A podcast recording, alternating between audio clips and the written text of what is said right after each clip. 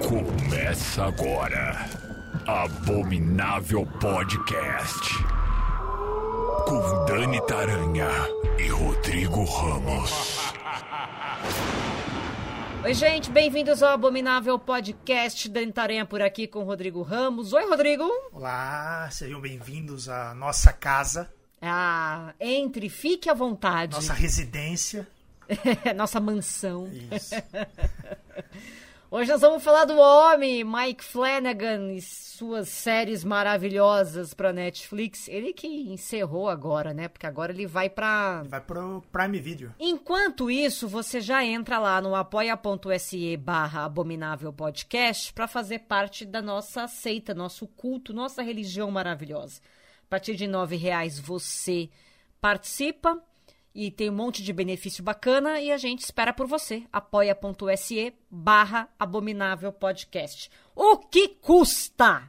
Não custa nada. Na verdade, custa nove reais. A partir de R$ reais e você faz parte da nossa seita. Aceita que dói menos. Essa piada é horrorosa. Eu vou parar de falar disso e vou falar dele, Mike Flanagan. Ele é roteirista, diretor, produtor, ator. O que mais que o Mike Flanagan é? Ele é Editor. maravilhoso. Editor. Esse homem faz de um tudo.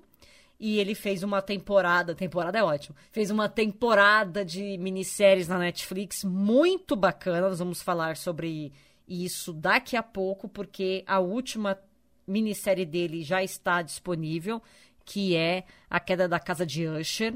Eu e o Rodrigo já assistimos tudo, estamos prontíssimos para falar aqui para vocês. Mas antes da gente entrar nas partes de, de série, vale lembrar de alguns filmes que o Mike Flanagan fez que são muito legais. Por exemplo, em 2011 ele lançou um filme independente. Primeiro filme dele com uma certa projeção, tinha feito uns curtas ali e tal. Mas esse filme de 2011 fez o povo olhar e falar: hum, vamos dar dinheiro pra esse homem, talvez ele consiga fazer coisas legais. Ainda bem que fizeram isso. O filme se chama Absentia e conta a história do seguinte: uma mulher que depois de sete anos do sumiço do marido, ela finalmente pensa: bom, vou encerrar essa história, vou dar como, como morto, né? Vou aceitar isso. Ela tá grávida, ela tá se relacionando com um detetive e ela achou que seria, depois de sete anos, um bom momento para fechar, então, esse caso e seguir com a vida dela. Nada mais justo depois de sete anos. E aí, no- quando ela tá prestes a assinar o óbito do marido, quem aparece depois de sete anos para dar uma causada? O tal do marido. Ele vem, vem pistola, viu?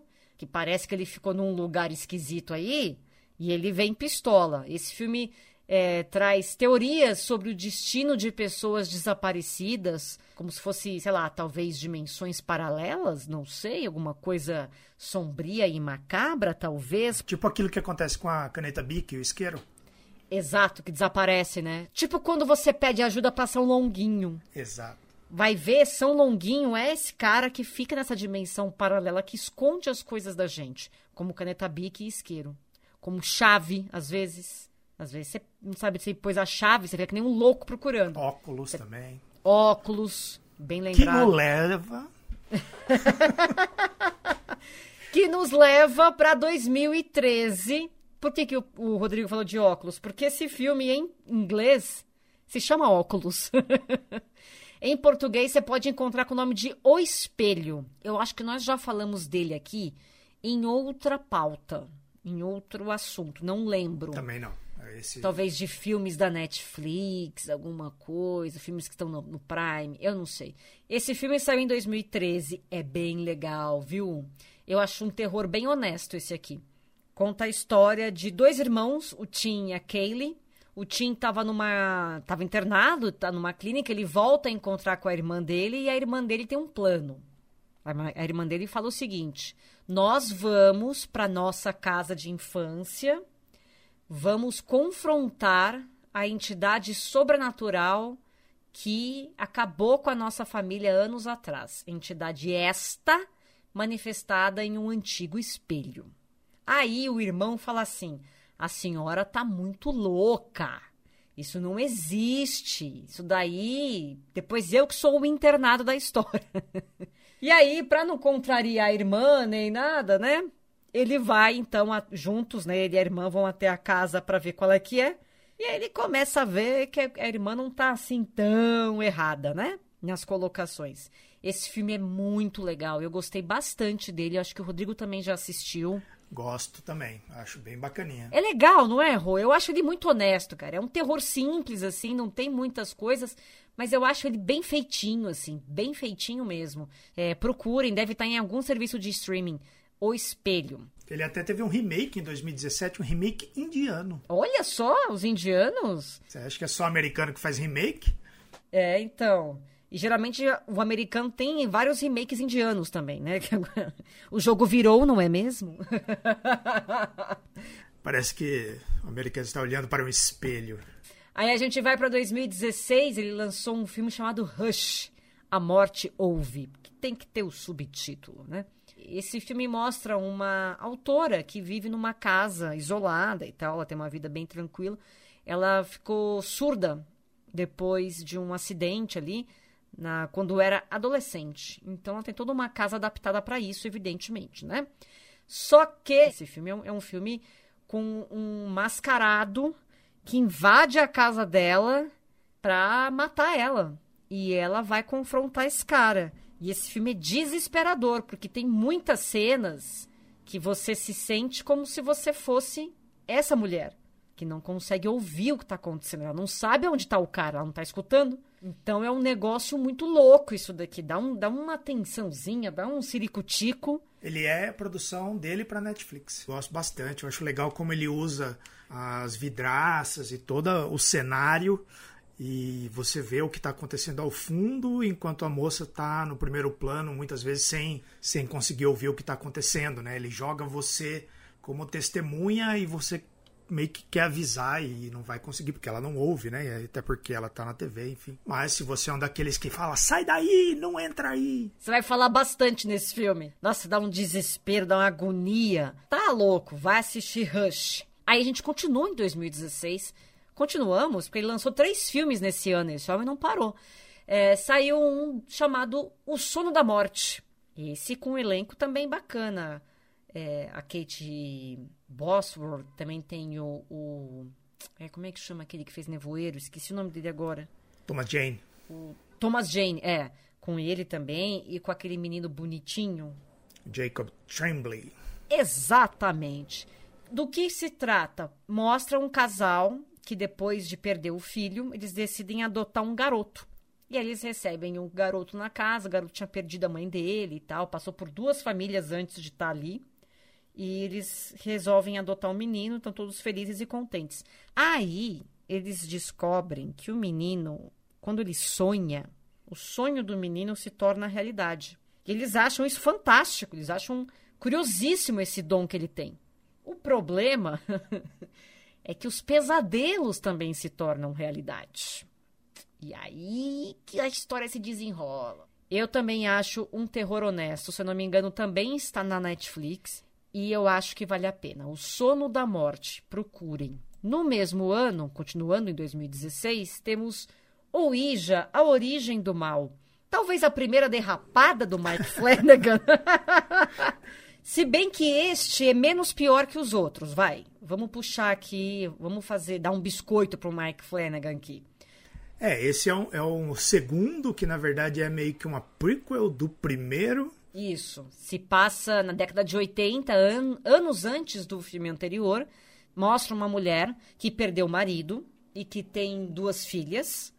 E ela começa a ganhar vida como vidente. Só que ela não é vidente.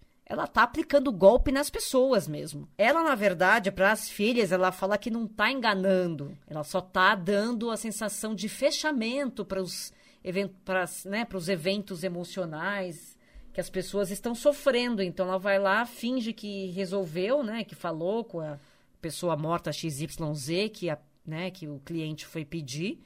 E a pessoa sai mais feliz dali. E para ela isso não é golpe. Para ela isso é uma, uma coisa boa. Só que, só que, ela compra um tabuleiro Ouija para aperfeiçoar, né, para aprimorar suas técnicas. E aí uma das filhas se interessa pelo tabuleiro, resolve dar uma testadinha para ver se consegue falar com o pai. E aí essa menina, né, ela realmente tem o dom, a mãe não tem, a menina tem.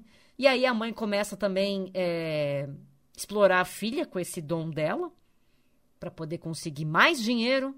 Só que o que está aparecendo ali no tabuleiro vocês já sabem o que, que é, né? Não preciso nem dizer. Brinca com essas coisas, como dizia minha avó. Deixa isso aqui pra lá. Aí ele descansou um ano, o Mike Flanagan, e em 2017 ele lançou Jogo Perigoso, que falamos aqui no especial do Stephen King.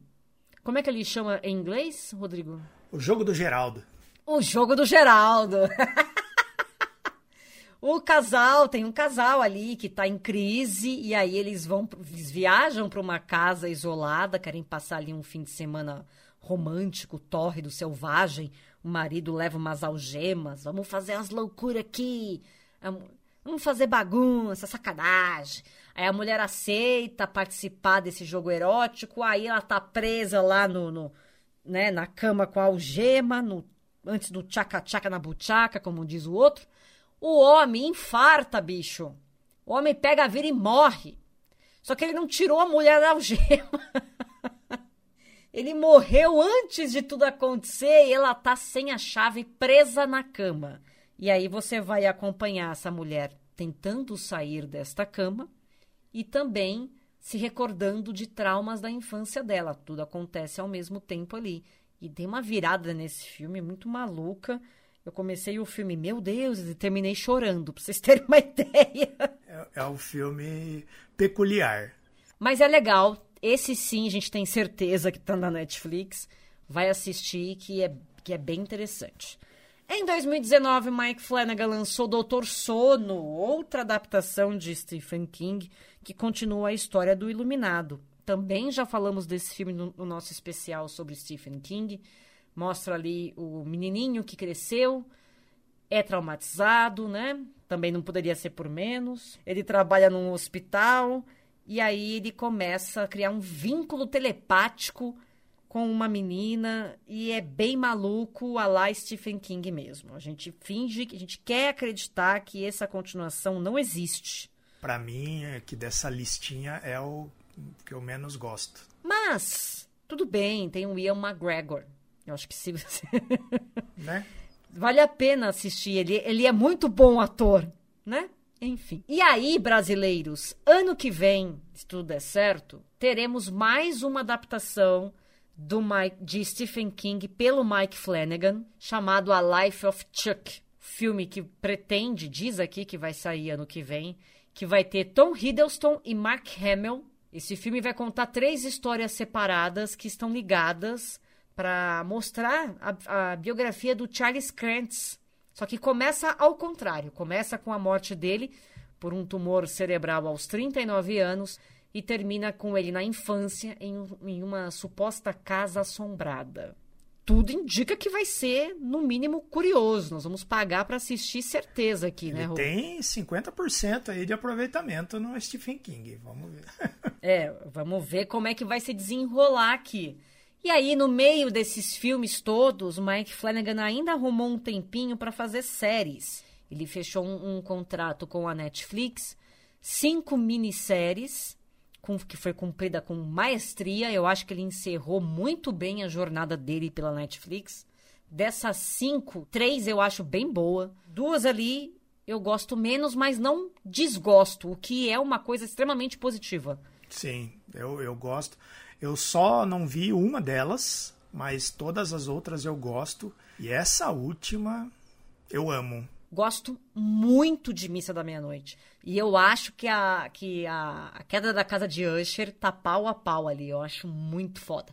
Mas vamos começar pelo começo, né, Rô? Vamos falar da Maldição da Residência Rio, que foi a primeira minissérie que ele lançou. Saiu em 2018. Mostra cinco irmãos que cresceram na mansão Rio, que é a casa mais assombrada dos Estados Unidos. Eles são adultos agora e têm que voltar à antiga casa, confrontar aí os seus fantasmas do passado depois do suicídio da irmã mais nova. E é uma história, você fala assim, ah, é uma história de fantasma, né? Cara, essa, essa minissérie, ela é tudo menos uma história de fantasma, assim. Claro que existe os fantasmas, não é isso que eu tô querendo dizer. Eu tô querendo dizer que o Mike Flanagan aqui, ele conseguiu um texto ir para um lado e para todos os lados, na verdade, porque não é só uma casa sobre uma casa mal assombrada, é sobre pessoas assombradas, né? Seja por fantasmas literais, fantasmas do passado, medo do futuro, é, os personagens são perseguidos por esses medos constantes, né? Por angústias, por ansiedades, coisas mal resolvidas, fora todo o pano de fundo da casa mal assombrada e tal. Então, gente, é, aqui para mim é uma das grandes surpresas dos últimos anos essa minissérie. Eu gosto demais. É muito boa. É uma adaptação de um romance da Shirley Jackson, que é uma escritora famosa aí pelos seus livros de mistério e terror. E aqui eu gosto muito de como ele pega todos os personagens e torna eles é, personagens reais, assim, você consegue se relacionar com todos eles, né? Porque é um núcleo bem grande de, de personagens e ele vai dando um, um espaço para cada um deles e você vai explorando o passado, o presente, o futuro desses personagens. Eu gosto muito também de uma coisa que ele faz que é colocar os fantasmas escondidos assim, e às vezes você não consegue perceber, só que em alguns você vê aquela coisa no canto e toma um susto assim, como se eu passe... depois que eu percebi isso, né, eu vi logo que saiu assim, não tinha visto a repercussão ainda. Eu comecei a acompanhar, todos eles têm um fantasma escondido. Eu acho que aqui o Mike Flanagan, ele mostrou a assinatura dele. Tipo, sim, eu sei fazer histórias assustadoras, sei fazer histórias de fantasmas, mas eu sei falar do ser humano. Exato. É... Eu sei falar das questões que todos nós temos. Eu sei fazer com que você tenha empatia por essas pessoas, com que você se coloque no lugar dessas pessoas, com que você reflita com que essas pessoas estão falando, vivendo e tal. Então eu acho que aqui ele mostrou que eu tenho essa habilidade. eu, eu, acho que é isso que faz com que ele tenha essa boa relação com o Stephen King, assim, porque o Stephen King tem muito disso, né? Ele tem uma coisa do sobrenatural, mas eu gosto muito mais do Stephen King é, quando ele pega aqueles contos mais as histórias mais humanas dele, tipo Conta Comigo, Um Sonho de Liberdade, são, são histórias reais quase, né? Você se envolve com os personagens e isso tem uma boa conexão ali. Eu acho que se o, o, o, cinema dos dois continuar casando, assim, acho que pode ter melhores frutos do que o Dr. Sono. Ah, a gente torce muito para isso acontecer. Em 2020, Mike Flanagan lançou A Maldição da Mansão Bly. Aqui eu tenho dois pontos para falar. Primeiro, eu acho que é, ela foi muito prejudicada pelo hype da primeira minissérie, porque tava todo mundo achando que viria uma coisa igual e não é. Eu acho que não é e é. Não é e é? é, eu acho que ela, ela tenta fazer alguma coisa diferente, mas sem fugir da mesma estrutura. Para você que não conhece, essa essa minissérie é inspirada no conto A Volta do Parafuso. E se não me engano, no mesmo ano saiu um outro filme baseado no conto da volta do parafuso. Saiu aquele com o menino do, do Stranger Things lá. Exatamente, o Finn Wolfhard. Então eu acho que a gente teve duas versões da mesma história. E eu não sei se isso também ajudou a prejudicar também, não sei. É, e se eu não me engano, tem uma, uma versão brasileira, saiu na mesma época. Eu acho que chama Atrás da Sombra, Através da Sombra. Conta a história de uma jovem que vai trabalhar numa antiga mansão cuidando de dois de duas crianças que são órfãos, estão ali pelos cuidados do tio. Como o tio trabalha, então as crianças precisam de né, ter alguém para ficar durante o dia e tal, então ela é encarregada disso. E aí coisas estranhas começam a acontecer, né? As crianças são tanto quanto bizarras. Ela é inferior, sim, à maldição da Residência Rio. É, eu gosto muito dessa história aqui, do A Volta do Parafuso, do Henry James. Já foi adaptada num do talvez o meu filme preferido de terror. Eu acho que eu indiquei ele aqui lá no nosso top 10 filmes de terror, que é Os Inocentes. E aqui eu acho que ele tentou fugir. Eu acho que tem um episódio lá que é no, num vai e vem ali cronológico, que é. Eu achei aquele episódio muito chatinho. Eu parei ali da primeira vez, depois eu voltei e assisti o resto, né? Que estava bem no finalzinho. E eu acho que ele tenta se desprender do formato da, da Residência Rio, mas ele não consegue fazer isso 100%. Né? Ele ainda fica. Parece que alguém falou para ele: oh, tenta. Ah, ele quer fazer alguma coisa diferente. Fala, ah, mas pô, o outro fez tanto sucesso, dá, dá uma. Né? Faz um padrão aí, né? tenta estabelecer um padrão. E aí eu acho que fica. É inferior mesmo. Assim. A, os personagens são inferiores a, a história em si, né, ela é muito mais simples, né, é, um, é uma coisa tem poucas pessoas ali, então ele estica. Eu acho que essa história ela, ela se estica demais e aí o, o essa temporada eu acho que fica arrastado. Tá. É, eu não gosto dessa mesmo. Essa eu acho que na, se fosse classificar, ela tá, estaria em quinto lugar para mim. Não é a minha preferida também. Acho que tem um monte de problema ali. Acho que fomos também com expectativa alta por conta da primeira.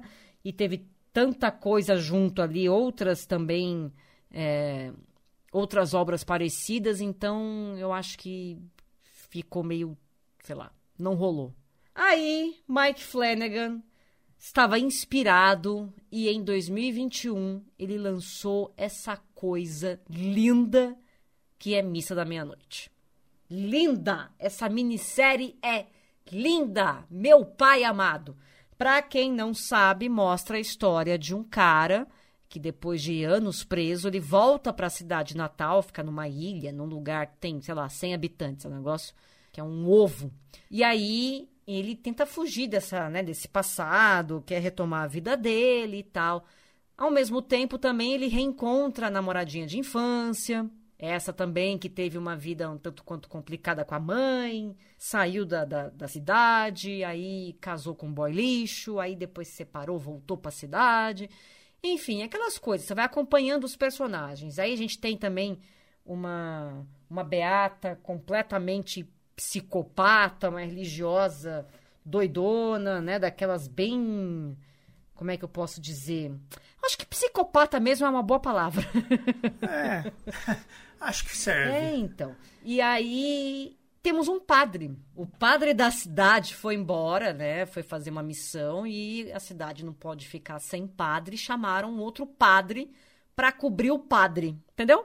Padre super gente boa, super bacaninha, um cara muito legal. Depois que esse padre tá na cidade, coisas milagrosas começam a acontecer. Pessoas que estavam doentes não estão mais. Pessoa que não andava tá andando. Uma coisa de louco. E aí vem todo o desenrolar da história. E fala muito sobre fé, existência, vida e morte, vida após a morte. Fala muito sobre amor, fala sobre perdão. E aqui a gente tem tem duas cenas nessa minissérie que eu acho assim que deveriam ser enquadradas. Se eu pudesse enquadrar, colocar num, num quadro na minha casa, seriam essas duas essas duas cenas. Uma delas é a menina que ficou paraplégica. Ela ficou paraplégica porque um dos moradores a atropelou. Ele estava alcoolizado. Depois que ela milagrosamente volta a andar, ela vai falar com esse cara. E aí você tem uma cena que fala exatamente sobre isso, sobre culpa, sobre perdão, sobre amor, sobre, sei lá, ironias do destino. E é uma cena lindíssima, que eu chorava copiosamente na minha casa quando eu assisti. E outra cena que eu acho também, que eu chorei horrores, eu acho linda, é uma cena que tá os dois personagens ali, os, os namoradinhos de infância, né, que se reencontram, o ex-presidiário e a moça, eles estão conversando. Ela é super religiosa e ele é ateu. E aí eles estão falando justamente sobre o que cada um acha que existe depois que morre. Como é, é. a morte para cada um deles. E, cara, que cena linda! Porque o, o Mike Flanagan aqui, ele conseguiu inserir beleza nos dois discursos, tanto do ateu como da religiosa, de uma forma simples, é, emocionada, carregada de, de, de, de amor, assim, carregada de, de uma certa esperança, talvez. Nossa, eu acho essa cena maravilhosa. É, coloca essa série num patamar de roteiro também impressionante, né, Rô? Sim, eu gosto muito dessa. Para mim é a melhor obra dele da Netflix, né? Sem contar os filmes e tal.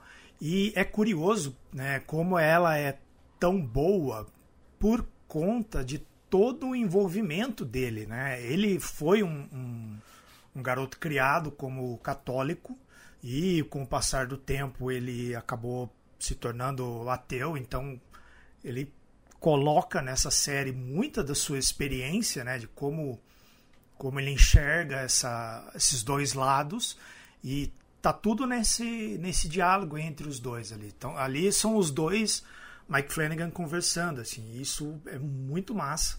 Ele fez esse projeto para ser um filme. Ele, na verdade, ele fez inicialmente como um romance. Depois ele tentou que fosse um filme, depois ele tentou uma série de televisão e ninguém nunca se interessou. Inclusive a Netflix não se interessava. E aí ele começou a esconder o, o, o livro, né, dessa aquele um livro de mentira que ele escreveu ali com essa com essa história nos filmes. Então você vai encontrar esse filme, esse livro escondido em Rush e no Jogo do Geraldo. E aí com o tempo ele foi conquistando a Netflix e aí ele falou, ó, oh, gente, tem essa ideia aqui e tal, é um projeto assim, assim, assim, a Netflix deu o sinal verde e aí ele arregaçou, é um, uma baita de uma minissérie, várias discussões bonitas e profundas, assim, numa história de terror também que envolve sobrenatural e um lado humano e é muito interessante como parece uma coisa do Stephen King, sabe? Né? Aquela a ambientação ali me, me lembra muito é, aquelas ambientações ali em Castle Rock, Maine, né, do, do King. Novamente, os dois se conectando ali, mesmo sem, sem ter nada a ver. Puta que pariu! Que texto! Aí, em 2022, Mike Flanagan talvez querendo um público mais jovem, não sei, lançou o Clube da Meia-Noite, que tinha até uma, uma expectativa de, de continuar, né? De virar uma série, não apenas uma minissérie. Mas ficou por isso mesmo. A galera, não sei se a galera não gostou, ou se as pessoas. É, se a Netflix tem outras prioridades no momento, mas conta a história de sete jovens que têm é, doenças terminais, eles passam seus últimos dias num hospital que é especializado em cuidar de pacientes terminais. E esses jovens eles se reúnem toda noite para contar histórias assustadoras entre eles. E aí uma noite eles decidem fazer um pacto. O primeiro que morrer daquela turminha vai ter que voltar e contar o que se existe ou não, né, o além. e aí acontece sim uma morte, acontecem, começa a rolar umas coisas estranhas ali, e eles ficam na dúvida: será? Será que é realmente o nosso amigo ou será que não? E aí no meio disso você tem as histórias que eles contam, você tem as histórias deles ali enquanto grupo, e você também tem uma história paralela aí deste local. Eu não acho essa minissérie ruim, também não é maravilhosa, mas eu acho que você pode passar o tempo e não passar a raiva. As pessoas falaram meio mal dessa minissérie, eu não achei ela ruim. Não desgosto dela, sabe? É, eu acho que ela foi equivocada pro público. O público se equivocou. Eu acho que foram assistir esperando o que o Mike Flanagan vinha fazendo. E aqui ele ele está trazendo uma adaptação né, dos do livros do Christopher Pike, o Clube da Meia-Noite. Até por isso eles a ideia era adaptar os 28 livros, mas as pessoas foram procurando o Mike Flanagan que estavam acostumadas e viram o Mike Flanagan para jovens. Eu acho que o Mike Flanagan não é muito para jovens. Não, não, ele não é muito para jovens. Eu acho que ele fez um bom trabalho no Clube da Meia-Noite, mas não é o forte dele. É, tem ali um, um caminho que em algum lugar ali não conseguiu agradar todo mundo, mas a série foi bem recebida, né? Os críticos gostaram. Eu acho que o público foi, foi esperando uma nova Missa da Meia-Noite, né? Uma Residência Rio ali e acabou. Tem bastante série assim na, na, Netflix com diretores que, que o forte deles é o público jovem. E aí ficou difícil pro Mike Flanagan. Da mesma forma que para esses diretores é difícil competir com o Mike Flanagan em outra área, entendeu? então eu acho que foi só uma coisa meio de, de tipo, público-alvo mesmo. Mas mesmo assim, eu acho que vale a pena você, querido ouvinte, assistir Clube da Meia-Noite. E aí chegamos então em 2023 com a última obra de Mike Flanagan para a Netflix.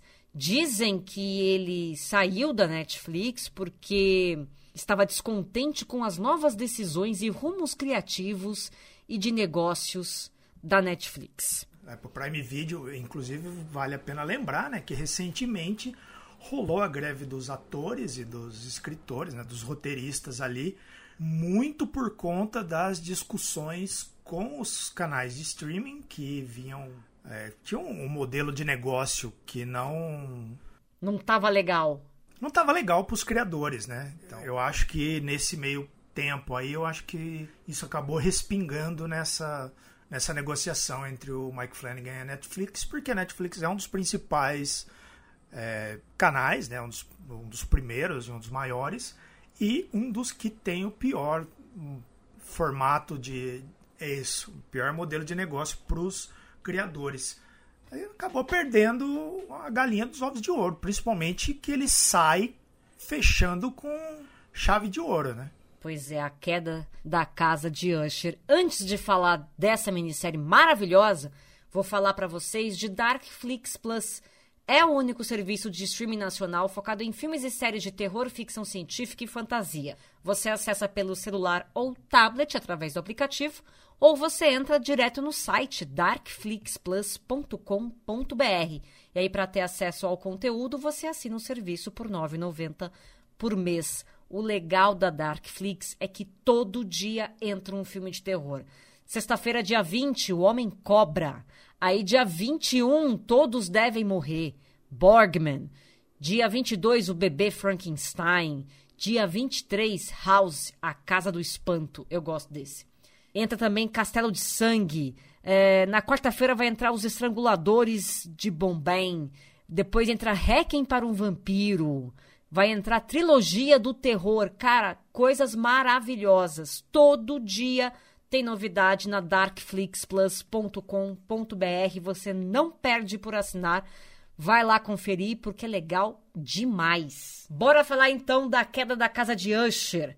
Esse, essa minissérie, como a gente falou, que encerra a trajetória dele na Netflix, é baseada na obra do, do Edgar Allan Poe. Claro que não é só a obra Casa de Usher, né? Ele utiliza ali os personagens para falar, para fazer homenagens, referências a outros contos. Casa de Usher é o fio condutor, mas aí a gente tem inspirações em contos como O Corvo, O Poço e o Pêndulo, Os Assassinatos da Rua Morgue, entre outros. É uma coisa linda.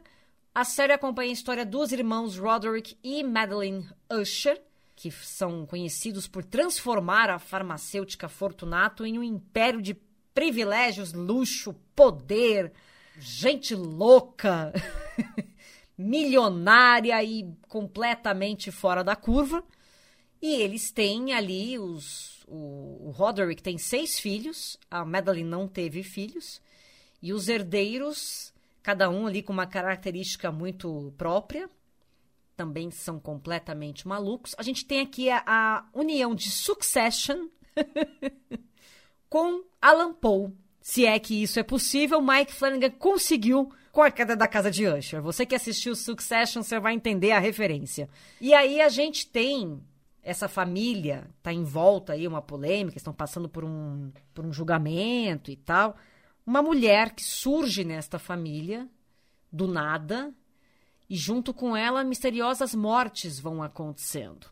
E aí, o que será que está rolando com todos esses personagens? Você vai acompanhar o passado, você vai acompanhar o presente, tem um narrador ali e tal, e depois você vai acompanhar o futuro, né? O que acontece depois que a história chega até o momento presente. Cara, que, que coisa incrível. Você tem aqui um discurso sobre a indústria farmacêutica, sobre a epidemia dos opioides, que é uma coisa perigosíssima e fortíssima nos Estados Unidos, neste momento, inclusive. Você tem sobre inteligência artificial, você tem sobre poder, ambição, traição, amor. Você tem diversas linhas aqui de raciocínio para os temas mais é, inusitados. E eu acho que ele conseguiu de novo. Um dos receios que eu tinha quando anunciaram era, cara, como que ele vai esticar um conto, né? Que é porque os outros dois são romances, né? A, ele pegou livros e, e, deu uma esticada e tal, mas você consegue preencher com pouco trabalho. Agora aqui é um conto com dois ou três personagens, né? A, o conto do Edgar Allan Poe, mas ele, ele transforma esse esse conto como sendo o, o ponto central, né, da história. Em volta ele une todos os outros contos como se fosse um, um universo compartilhado do Edgar Allan Poe ali. Então são, são oito episódios, né? Cada um tem uma. É, é baseado num conto. O primeiro, A Meia Noite que Apavora. O segundo é A Máscara da Morte Rubra. O terceiro, Os Assassinatos da Rua Morgue. O quarto, Gato Preto. O quinto, Coração Delator. O sexto, Escaravelho de Ouro. O sétimo, O Poço e o Pêndulo. E por último, o oitavo, O Corvo. E ele conecta tudo isso também utilizando o Dupan, né, que é o, o investigador ali que está trabalhando, está investigando fraudes, né, da, da indústria farmacêutica, né, e o Dupan é o Sherlock Holmes, né, do, do Edgar Allan Poe. Então eu achei que funcionou, achei bem legal isso. Eu gosto demais do, do discurso que tem no final ali, quando eles falam dos, dos bilionários, de como como eles conseguem o dinheiro. Tem um monólogo ali da, da irmã, né, da Madeleine, falando que é asqueroso, né? Mas é assim que funciona, é assim que eles pensam. E tem uma personagem, né, que eu não vou dizer aqui, que, que permeia toda a história, que ela tem conexões com outras pessoas reais, né, da, que aí mostra em alguns pontos assim essa essa conexão eu achei isso muito interessante.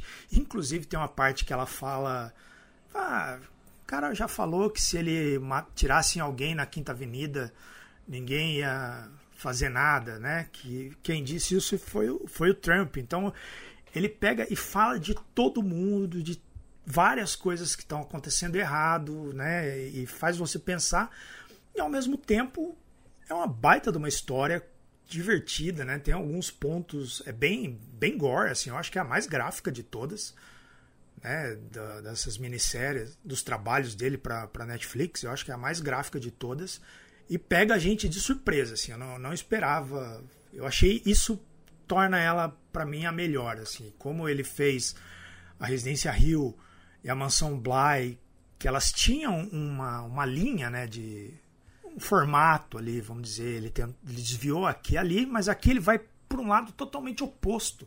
Né? Ele deixa de ser aquela coisa gótica tradicional para trazer para os tempos de hoje esse universo do Edgar Allan Poe, da, da, da culpa, da, do, da parafilia. Né? Tem várias coisas muito curiosas ali que são coisas que estão ali no universo do Poe e que funcionaram muito bem da maneira que ele adaptou para os tempos de hoje. Maravilhosa. Baita série. Tá de parabéns. Concordo com você, Rô. Aqui a gente vê toda todo o brilhantismo do Mike Flanagan e essa, esse dom que ele tem em adaptar obras. É difícil, é muito difícil você ter uma excelência em adaptação de obras quase de 100%, assim, como o Mike Flanagan tem. Tô muito ansiosa para saber o que, que ele vai fazer na, na Amazon Prime Video. Espero que deem bastante dinheiro para esse homem trabalhar. Sim, deixa solto, deixa solto que o cara vai sabe o que está fazendo. Aqui ele mostrou que tem um domínio impressionante. E aliás, eu queria só fazer um adendo. Ele fez essa adaptação, né, essa atualização do, do Edgar Allan Poe em, em, quase em episódios que tem uma conexão, mas eles são meio que, que histórias diferentes, né? E isso já foi feito no Brasil. Eu não lembro agora o ano que saiu, mas uma série que chamava Contos do Edgar. Você, já, você lembra disso? Não lembro. Nossa! Tinha na Netflix quando eu assinei, agora não tem mais. É, é bem bacana. Contos do Edgar. Contos do Edgar, isso aqui é- era tudo passado no Brasil. Cara, eu vou procurar isso daí. Eu não, não, não tava ligada nisso, não. É de 2013. É bem legal. E é isso. A gente se encontra semana que vem em mais um episódio do Abominável Podcast. Um beijo para vocês. Beijo, Rodrigo. Beijo. Abominável Podcast. Siga-nos no Instagram. Arroba Abominável Podcast.